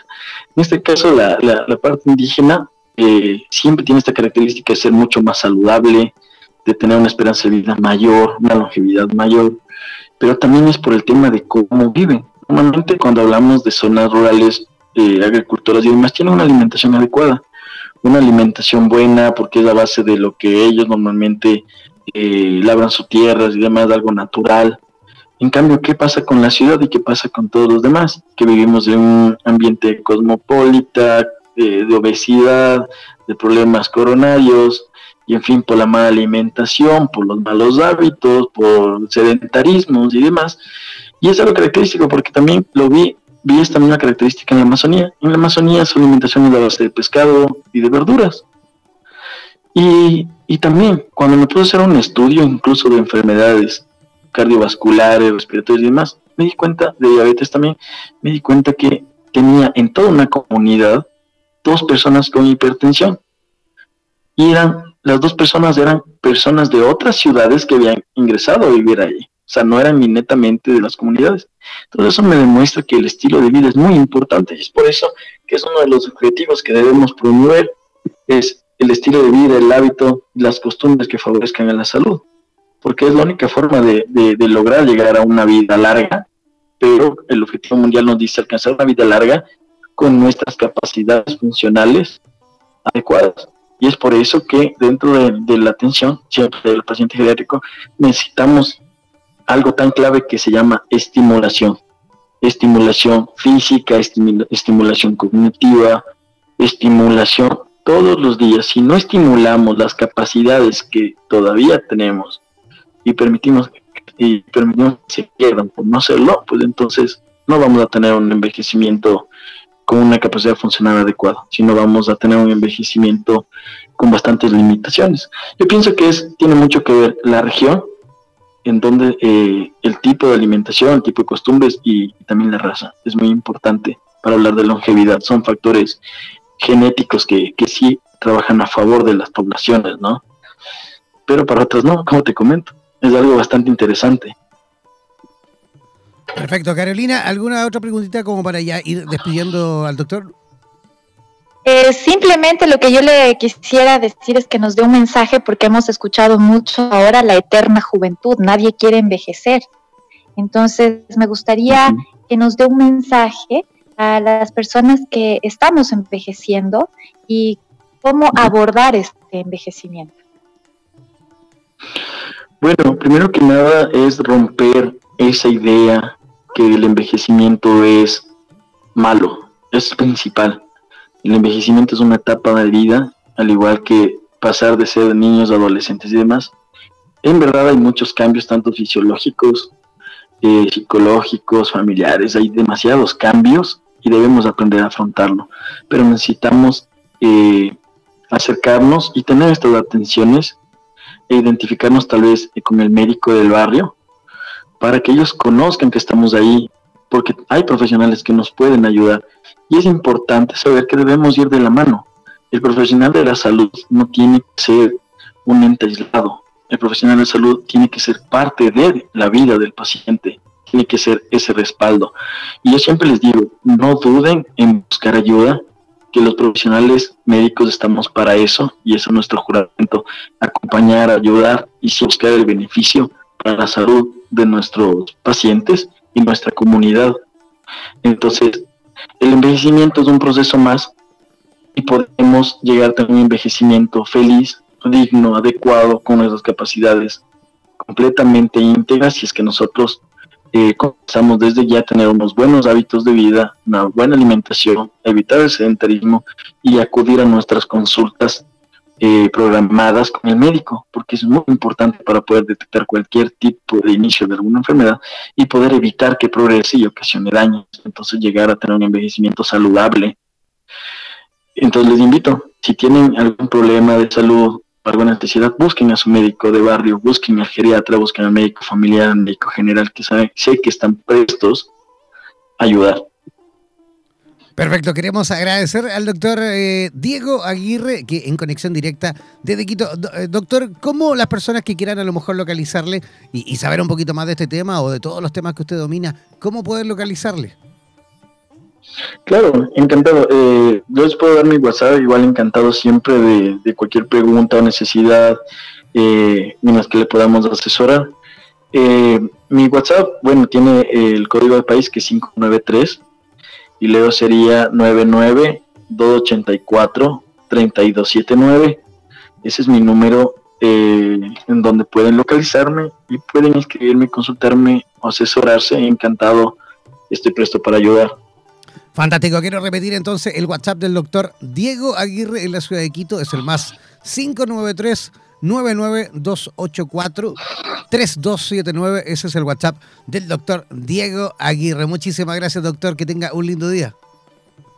Muchísimas gracias a ustedes y, y bueno, desearles de éxitos en este proyecto tan noble y de poder integrar a toda Hispanoamérica para hablar acerca de temas tan importantes de salud. Deseo éxitos y mil bendiciones y un abrazo gigante y un excelente día. Gracias, doctor. Dentro de poco, y esto se lo doy como primicia, vamos a estar estrenando estudio en la ciudad de Quito, así que espero ahí tener la posibilidad de conocerle y que a lo mejor también pueda visitarnos en el estudio. ¿Le parece? Encantado siempre, que es, eh, cualquier proyecto que tengan para el beneficio de la comunidad, ya sea nacional o internacional, siempre estoy presto para ayudar. Cuenten conmigo. Muchísimas gracias. Hasta luego. Hasta luego. Ya, nosotros vamos a hacer otra pausa cortita, una pausa musical, cortita y apretadita, y al regreso vamos a estar comunicándonos con la doctora Vivian eh, Cabrera. En, en conexión directa desde República Dominicana, la doctora va a estar conversando con nosotros con respecto a la lactancia y la crianza con apego. Una pequeña pausa musical y ya regresamos aquí a Buenos Días, Bienestar.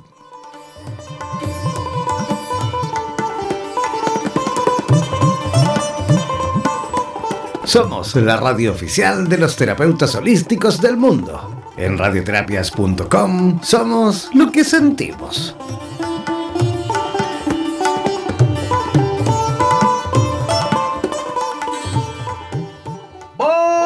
Mantente siempre comunicado con la radio oficial de los terapeutas del mundo. Síguenos en nuestro fanpage en Facebook, así como también en Instagram, buscándonos como Radioterapias. Además, podrás comunicarte en directo con nosotros a través de nuestro WhatsApp, el más 569 7242 7060 más 569 7242 7060. No olvides que en radioterapias.com somos lo que sentimos.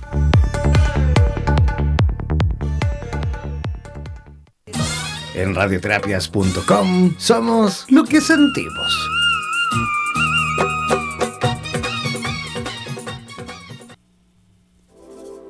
radioterapias.com queremos agradecer la activa participación de los profesionales de la salud de Hispanoamérica y España que a diario nos aportan los consejos necesarios para la obtención de una mejor calidad de vida en conciencia con nuestro entorno. Gracias por ser parte de los más de 30.000 profesionales inscritos en nuestra comunidad. No dejes de ingresar a nuestra página web e infórmate de la posibilidad de ser parte de nuestro staff de locutores o locutoras desde cualquier lugar del mundo. Somos la radio oficial de los terapeutas y profesionales del área de la salud presentes en 32 países a través de nuestras cuatro estaciones en español, portugués, inglés y ruso. Hazte parte de nuestras redes sociales y ayúdanos a construir la red de terapeutas más grande del planeta. Somos Radioterapias. Somos lo que sentimos. En radioterapias.com. Somos lo que sentimos.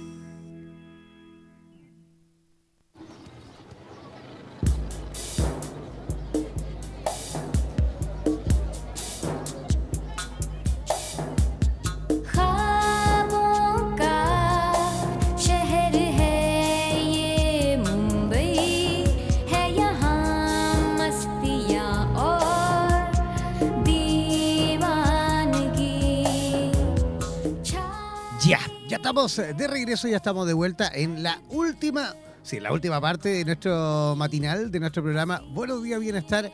Y ya estamos en casi, sí, ya estamos en conexión directa con nuestra próxima invitada. Carolina, eh, tú eres madre, ¿no? Tú eres 12 eh, preciosas niñas. ¿Cómo fue el proceso de mm, la lactancia con tus hijas? Sí, tengo dos maravillosas hijas, la una ya tiene 17 y la otra tiene 14. Bueno, y te comento que en la primera la lactancia fue inmediata, apenas la pusieron, lactó, pero muchas de las veces eh, una se siente insegura, eh, te da mastitis, te duele, no sabes qué hacer, pero realmente con mi primera hija me fue súper bien en los primeros meses Después dejó de lactar y me tocó dar fórmula.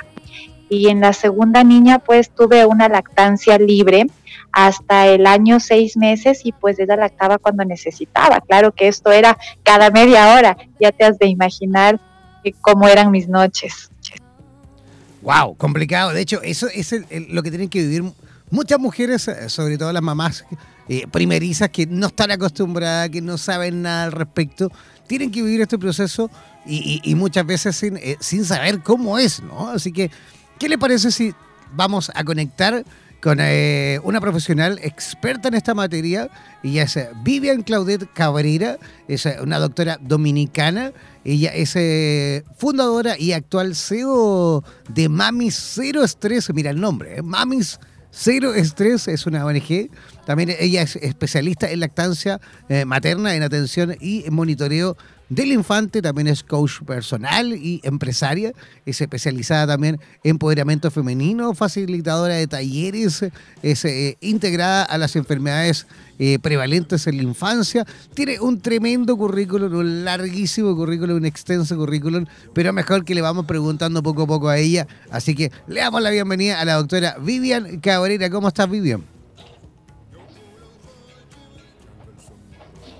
Hola Vivian, ¿nos escuchas?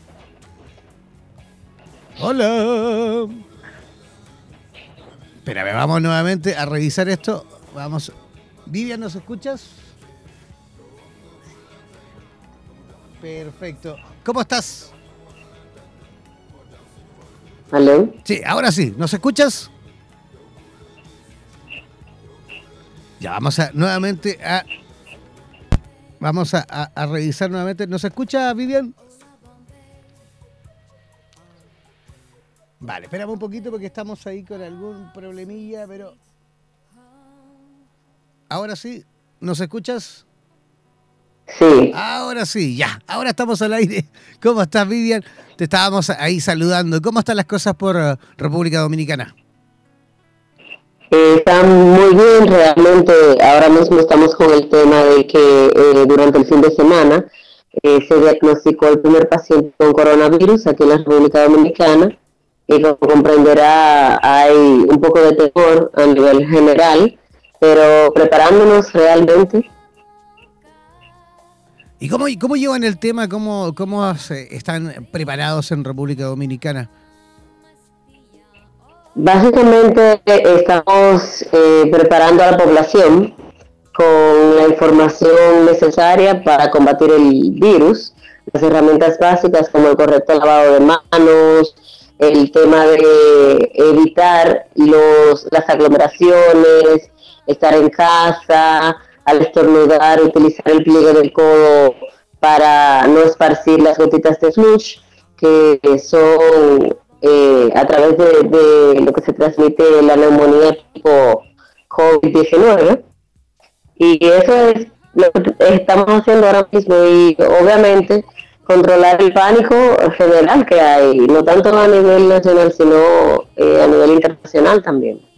Oye, temas tan básicos como ese, como el estornudar, tenemos que comenzar nuevamente a educar a la población en temáticas tan simples como esa, la, la gotita de Floyer, el cómo se, se, digamos, se desparraman ¿no? tan fácilmente por medio de un estornudo y que la gente muchas veces no sabe que eso es tan así, ¿no? Así es, así es. Doctora, Estamos trabajando. Así es, pero, el tema que nos convoca en el día de hoy es un tema, bueno, muchísimo más agradable que el coronavirus. Es un tema que, que sin duda nos llama la atención y, que por supuesto queremos también incentivar, porque en, en toda nuestra Latinoamérica y por supuesto van naciendo niños, a lo mejor no con tanta frecuencia como quisiésemos y como era antaño, pero, pero sí es importantísimo también de que vamos avanzando en cuanto a la educación, a la prevención y por qué no decirlo también en la posibilidad de ir también eh, tirando hacia el suelo todos los mitos también que se han ido, eh, eh, digamos, inventando en, el pasar de los tiempos. Mitos como, por ejemplo, que la madre que amamanta debe comer el doble para producir más leche. ¿Eso es verdadero o es falso? Es falso es falso. Eh, realmente lo único que necesita una madre que amamanta de manera exclusiva es una dieta balanceada. Solamente eso. Eh, doctora, qué maravilla tenerla en el programa. Me encantan mujeres que cambian historias. Quisiera preguntarle, ¿qué es la crianza con apego? Bien, la crianza con apego, que es ahora mismo se está acuñando muchísimo eh, ese término, y viene muy abrazadito de lo que es la lactancia materna exclusiva, no es más que nosotros eh, crear un vínculo especial con el recién nacido y su cuidador, ya sea mamá o toda la tribu, que sobre todo en Latinoamérica nosotros tenemos conciencia de que cuando nace un niño, toda una tribu ayuda a mamá, las abuelas, las tías, la vecina, las amigas. Entonces, eh, la creencia con apego es el vínculo especial que se debe de fomentar con el recién nacido y sus cuidadores.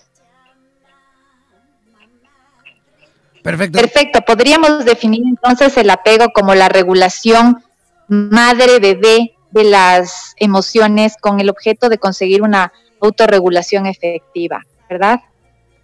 Claro, eh, realmente la crianza con apego tiene muchos factores, pero uno de los principales es este. El propósito de la crianza con apego es crear una relación emocional sana en el niño para que cuando el niño sea adulto pueda él fomentar ese tipo de relaciones en su vida. Fantástico. Oiga, doctora, ¿qué tan cierto es que eh, la madre debe tomar y consumir también una gran cantidad de leche para poder producir también leche? Falso. Falso también. Cada, muy falso. Cada animal, lo primero es que eh, cada animal produce la leche apropiada para su cría. El ser humano es el único animal que consume leche de otro animal para alimentar sus crías y para alimentarse a sí mismo. Por eso es que vemos tantas enfermedades gastrointestinales de intolerancia, eh, mala absorción, etcétera, etcétera. No debe, vuelvo y repito, no debe de consumir leche ni ninguna dieta especial, solamente una dieta balanceada que contenga todos los nutrientes necesarios para mantener saludable tanto a la mamá como al bebé. Doctora, a mí me interesa también mucho el tema de qué pasa con las madres que tienen el HIV o fuman o tienen medicamentos o consumen drogas, que pierden este nexo al, al no poder amamantar o hay mujeres que lo realizan también. Realmente en el caso de estas madres no se recomienda lactar, obviamente, eh, por el tema de que la nicotina, eh, y ese tipo de drogas se transmiten, se, se pasan a través de la leche materna al bebé.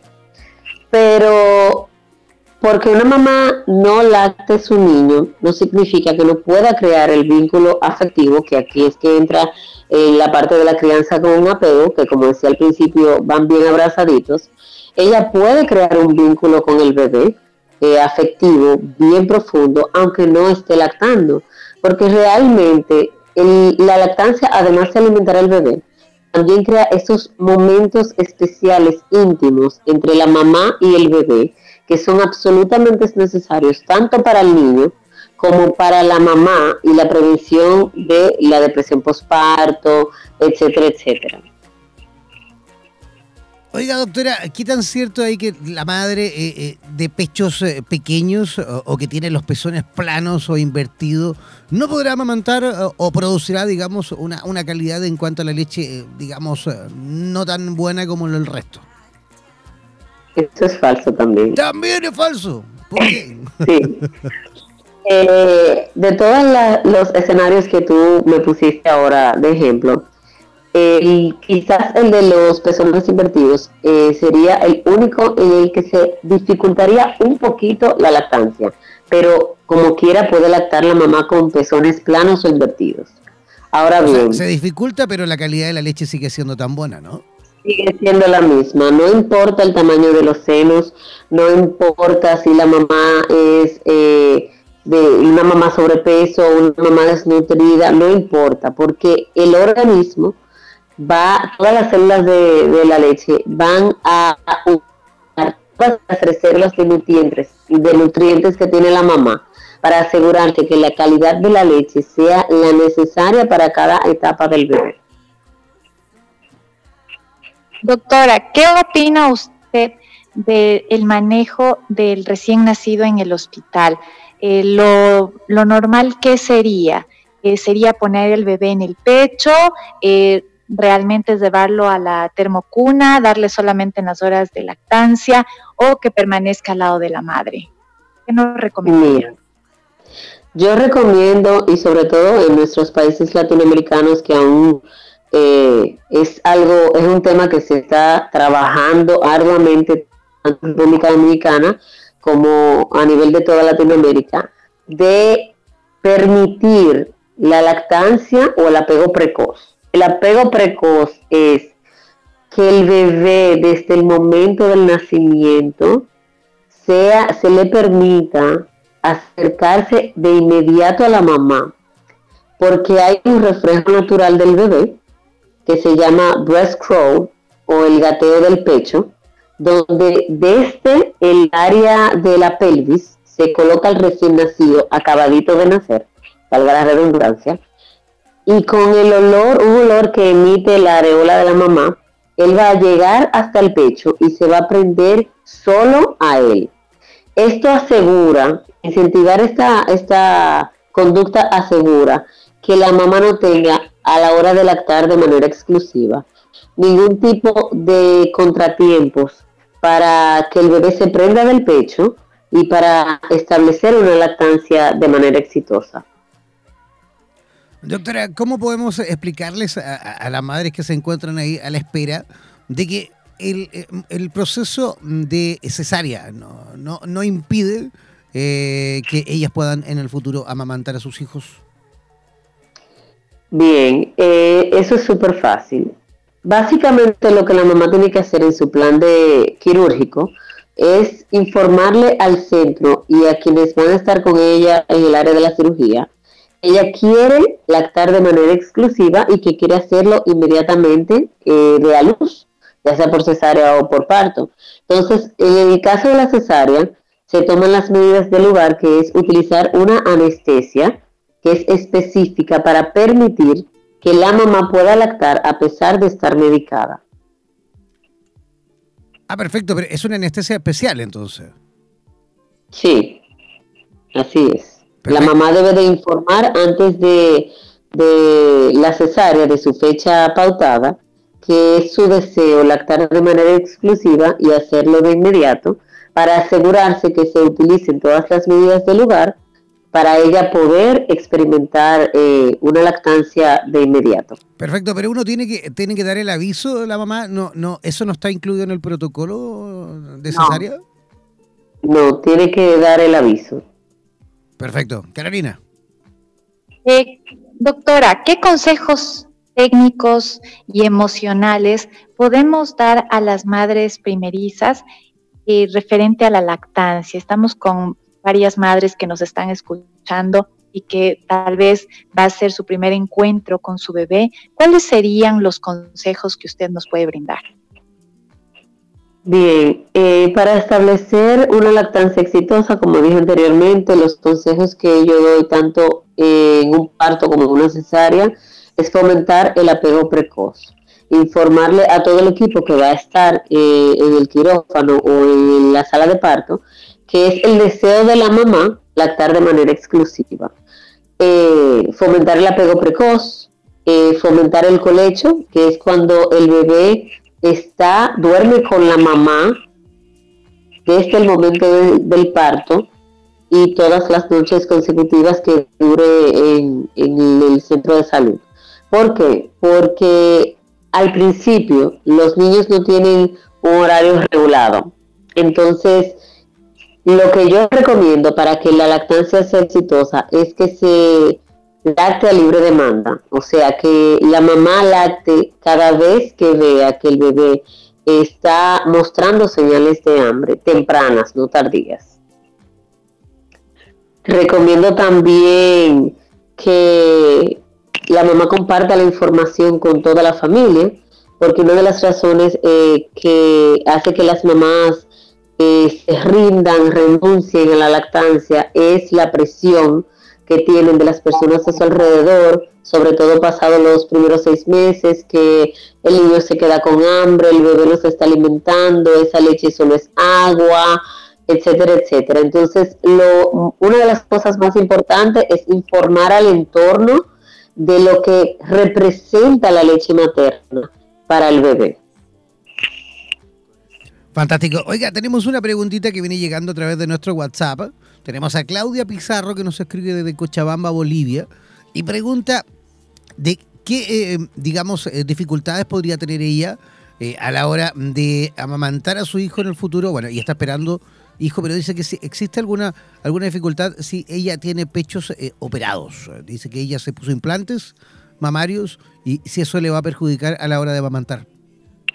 Absolutamente no. Eh, yo le pregunto siempre a las mamás que tienen prótesis mamarias si la prótesis está delante o detrás del músculo. Detrás, cuando, cuando está sobre los conductos mamarios, es posible que el flujo de la leche al principio sea menor y le cueste más a la mamá lactar al bebé. Pero eso tiene solución, como estimulándose, través, colocando al bebé más, más cantidad de veces al pecho o también ordeñándose, pero la mamá con prótesis mamaria no tiene ningún inconveniente en lactar al bebé. Ya, doctora, ¿qué puede ayudarnos a, a que tengamos leche? Muchas de las conversaciones entre mujeres es, yo ya no tengo leche, no, a mí yo tengo muy poquito. Y muchas de las veces también se comparte al bebé para que la prima, la hermana o una amiga debe lactar a nuestro hijo. ¿Qué opina usted sobre esto? Bien, eh, es posible que en algunas ocasiones baje la producción de leche. La mamá debe de observar que cambió en su dieta en sus hábitos diarios, pero generalmente, primero, pegar al bebé de manera más frecuente al pecho aumenta la demanda. ¿Por qué? Porque el aumento de la producción se produce tantas veces se coloque al bebé al seno. Segundo, consumir más cantidad de agua, mucha más. Tercero, eh, auspiciar a la mamá una alimentación balanceada, no que consuma menos proteína, no, una alimentación balanceada. Y por último, si existen en casos extremos, claro está, eh, una serie de productos que se conocen como galactobobos, que la función de los galactobobos básicamente es aumentar la producción de leche. Eh, hay muchísimas herramientas que pueden ayudar a aumentar la producción de leche, como el power pumping, que es un método de ordeñarse que se utiliza en casos de que la mamá necesite de modo rápido y eficaz, o sea, en corto tiempo, aumentar la cantidad de leche, como para crear un banco de leche, etcétera, etcétera. Pero esos son básicamente los, las recomendaciones que yo hago en estos casos. Doctora, ¿la, alta o baja producción de leche eh, es, eh, se hereda? Eh, en el caso de una mujer que a lo mejor no sea muy buena para, producir leche, ¿eso también lo puede haber heredado su madre o eso no se hereda? No. Como dije hace un momentito, la producción de leche dependerá de las veces que se coloque al bebé al pecho. Doctora, ¿está bien compartir la leche materna entre un bebé y otro que tenga la necesidad? Claro, no hay ningún problema. Incluso eh, existen los lactarios o bancos de leche en los hospitales donde una mamá puede ir de, de cualquier lugar a donar su leche. Ahora bien, eh, esta leche pasa a través de ciertos eh, análisis, se le realizan ciertos estudios eh, para prevenir cualquier infección, etcétera, que tenga la mamá y que no se pase a través de esa leche a los niños que van a recibir la leche donada. Pero si son mamás que se conocen, mamás que son parte de, su tribu, como tú dijiste anteriormente, una prima, una hermana, una amiga, eh, esta puede donarla sin ningún problema, puede colocar su bebé sin ningún problema. Doctora, ¿y qué pasa con, con los niños que tienen como intolerancia a la lactosa y los doctores piden fórmulas especiales sin lactosa y hacen este cambio de leche materna a fórmula? Bien, el niño intolerante a la lactosa no tiene, no presenta, es rarísimo que presente intolerancia a la leche materna. Realmente un niño intolerante a la lactosa lo que presenta es una intolerancia a la proteína de la, de, la leche de, vaca o la leche animal, sea vaca, cabra, etcétera. Eh, no se recomienda que se le coloque una fórmula especializada porque la fórmula es eh, una leche que imita la leche materna. Su propósito es parecerse, es emular, pero no va a ofrecer todo lo que ofrece la leche materna. La leche materna es un órgano, un tejido vivo que cambia de acuerdo a las necesidades del bebé. Este, esto no lo puede hacer la fórmula, obviamente. Entonces, por eso se recomienda que por lo menos hasta los seis meses se coloque de manera exclusiva, se le ofrezca de manera exclusiva al recién nacido leche materna, porque en ella están no solamente todos los nutrientes que él necesita, sino que está eh, todos los, es como una vacuna, todas las células de la línea blanca o células de la línea de inmunidad que el bebé necesita para crear esa inmunidad eh, para afrontar su entorno. Están todas las células que el bebé necesita para desarrollar su sistema gastrointestinal de manera óptima. Por eso es que un niño que no es lactado de manera exclusiva o que no es lactado por lo menos hasta los tres meses, seis meses, tiene altas probabilidades de presentar enfermedades gastrointestinales como son las intolerancias y la mala absorción que un niño que es lactado con leche materna. Perfecto. Oiga, doctora, tenemos a eh, Fernanda Gutiérrez. Fernanda Gutiérrez que nos escribe de Santiago de Chile y nos comenta que ella amamanta a su pequeña hija, pero dice que acaba de quedar embarazada nuevamente. ¿Es necesario que suspenda el proceso de lactancia? Para nada. Eh, esto se llama lactancia tándem. Es cuando la mamá tiene que lactar eh, durante el embarazo y luego lactar dos niños. La leche materna se va a adecuar a las necesidades del bebé que se coloque en el pecho. La leche materna se produce al momento de colocarse el bebé en el pecho, al estímulo de la lactancia. Aunque le toque a ella, cuando dé a luz, lactar a su bebé recién nacido de un pecho y a su bebé que ya está grandecito de otro pecho, la leche que cada uno de ellos consumirá va a tener lo que cada uno de ellos necesita en esa etapa de su vida. Doctora, ¿qué, ¿qué consejos daríamos a las madres que no quieren dar de lactar porque he oído mucho que se les dañan los pechos o no están listas para este contacto? el consejo más importante es la información. Cuando tú empoderas a una mamá de la información apropiada con respecto a la lactancia materna antes de dar a luz, tú vas a tener una mujer que no va a tener ningún temor ni ninguna duda a la hora de lactar. Primero. Segundo, que estimular en la mamá eh, y en el entorno de la madre la, todo lo que tenga que ver con el cuidado del puerperio, que son los cuidados apropiados para una mamá que lacta. Y despejar todos esos mitos que estuvimos hablando al principio, como ya mencionó, eh, de la mente de la mamá, que solo provocan temor y no ayudan para nada al proceso de lactancia. Perfecto. Doctora, eh, ¿existe una edad ideal como para eh, abandonar, digamos, eh, ya la lactancia? ¿A qué edad el niño o niña ya debe a lo mejor empezar a abandonar el pecho?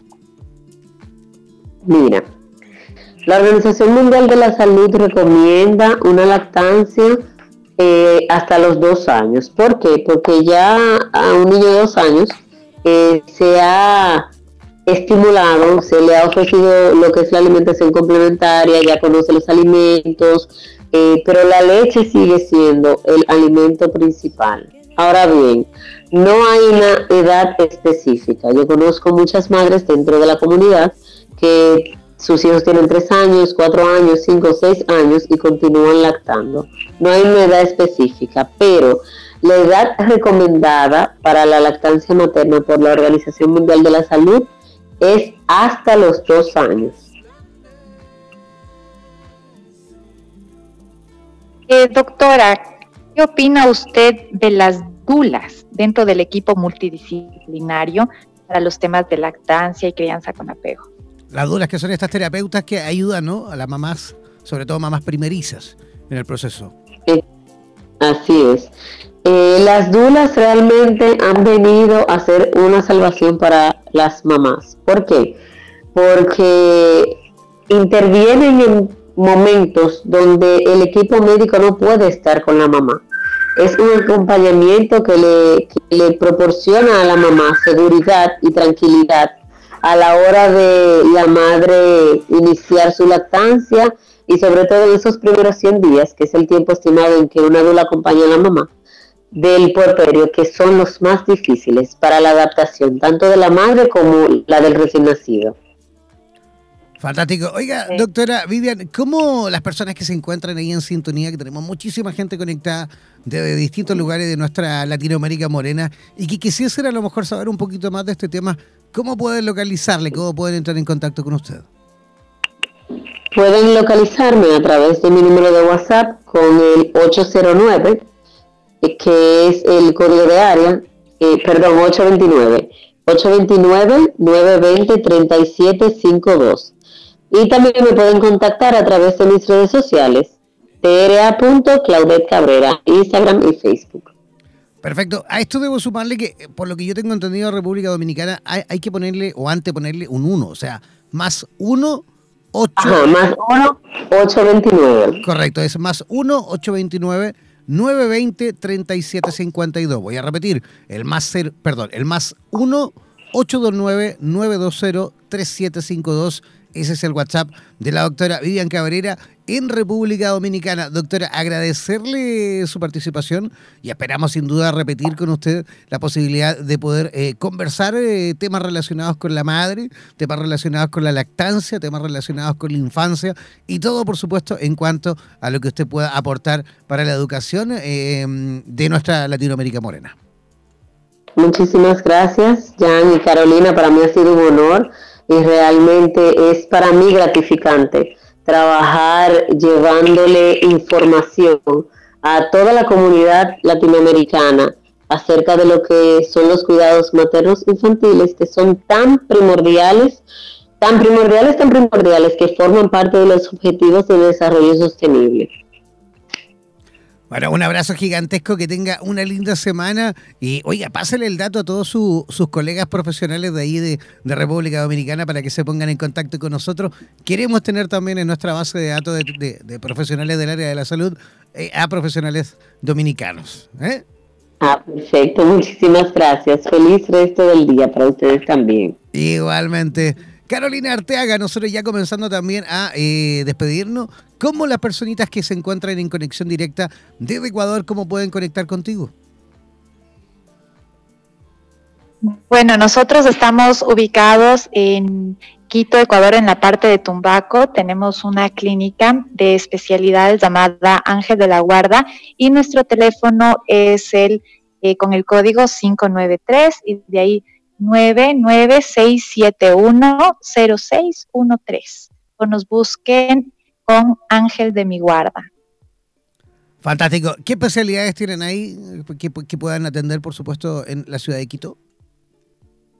Bueno, nosotros tenemos alrededor de 24 especialidades, dentro de las cuales tenemos eh, la parte de medicina tradicional, donde tenemos medicina crítica e intensiva, tenemos cardiología, nutriología, psicología, psicopedagogía, psicooncología, eh, tenemos también neurología y también tenemos pues nuestra área de medicina alternativa y holística, donde tenemos eh, Reiki, tenemos homeopatía, eh, tenemos medicina ancestral, todo obviamente complementario con una, con una base científica y donde somos una clínica de investigación, por lo cual nos encanta eh, ser los pioneros en la medicina ultramoderna de juntarlas y crear pues eh, protocolos en los cuales las personas eh, tengan un componente humano y se pueda desarrollar técnicas más eficaces, más apropiadas, eh, más particulares, siempre viendo la parte física, mental, espiritual y de las conexiones con el mundo del paciente. Fantástico, entonces ahí todo el mundo que quiera, por supuesto, participar o que quiera, mejor dicho, atenderse eh, en la clínica con eh, nuestra amiga Carolina Arteaga, ponerse en contacto directo al WhatsApp que repetimos, eh, Carolina. Es el 593 99671 0613. Fantástico. Todos los que quieran seguirme también a mí pueden hacerlo buscándome en Facebook como Jan Meyer Radioterapias, Jan Meyer Radioterapias, Jan con J, Jean, Jan Meyer Radioterapias, o a través de mi Instagram también que puede ser arroba Meyer Circus. Ya comenzamos a despedirnos. Gracias, Carolina. Nos reencontramos mañana. Eh, no olviden que mañana a la misma hora vamos a estar con más profesionales aquí en Buenos Días Bienestar. Chao, chao, Carolina. Chao, buenos días, bienestar, el matinal de la salud. Nos vemos mañana. Chao, chao. Hasta mañana. Chao, chao, pescado.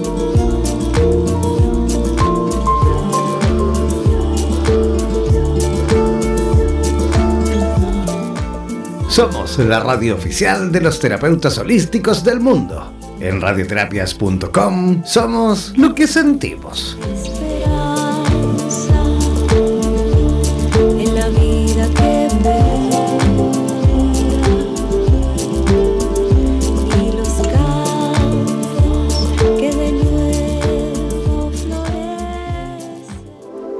En radioterapias.com queremos agradecer la activa participación de los profesionales de la salud de Hispanoamérica y España que a diario nos aportan los consejos necesarios para la obtención de una mejor calidad de vida en conciencia con nuestro entorno. Gracias por ser parte de los más de 30.000 profesionales inscritos en nuestra comunidad. No dejes de ingresar a nuestra página web e infórmate de la posibilidad de ser parte de nuestro staff de locutores o locutoras desde cualquier lugar del mundo. Somos la radio oficial de los terapeutas y profesionales del área de la salud presentes en 32 países a través de nuestras cuatro estaciones en español, portugués, inglés y ruso. Hazte parte de nuestras redes sociales y ayúdanos a construir la red de terapeutas más grande del planeta.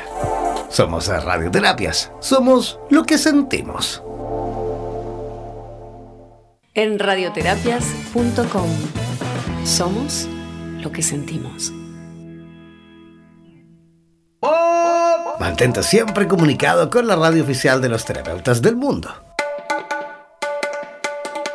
Síguenos en nuestro fanpage en Facebook, así como también en Instagram, buscándonos como Radioterapias. Además, podrás comunicarte en directo con nosotros a través de nuestro WhatsApp, el más 569 7242 7060 más 569 7242 7060. No olvides que en radioterapias.com somos lo que sentimos.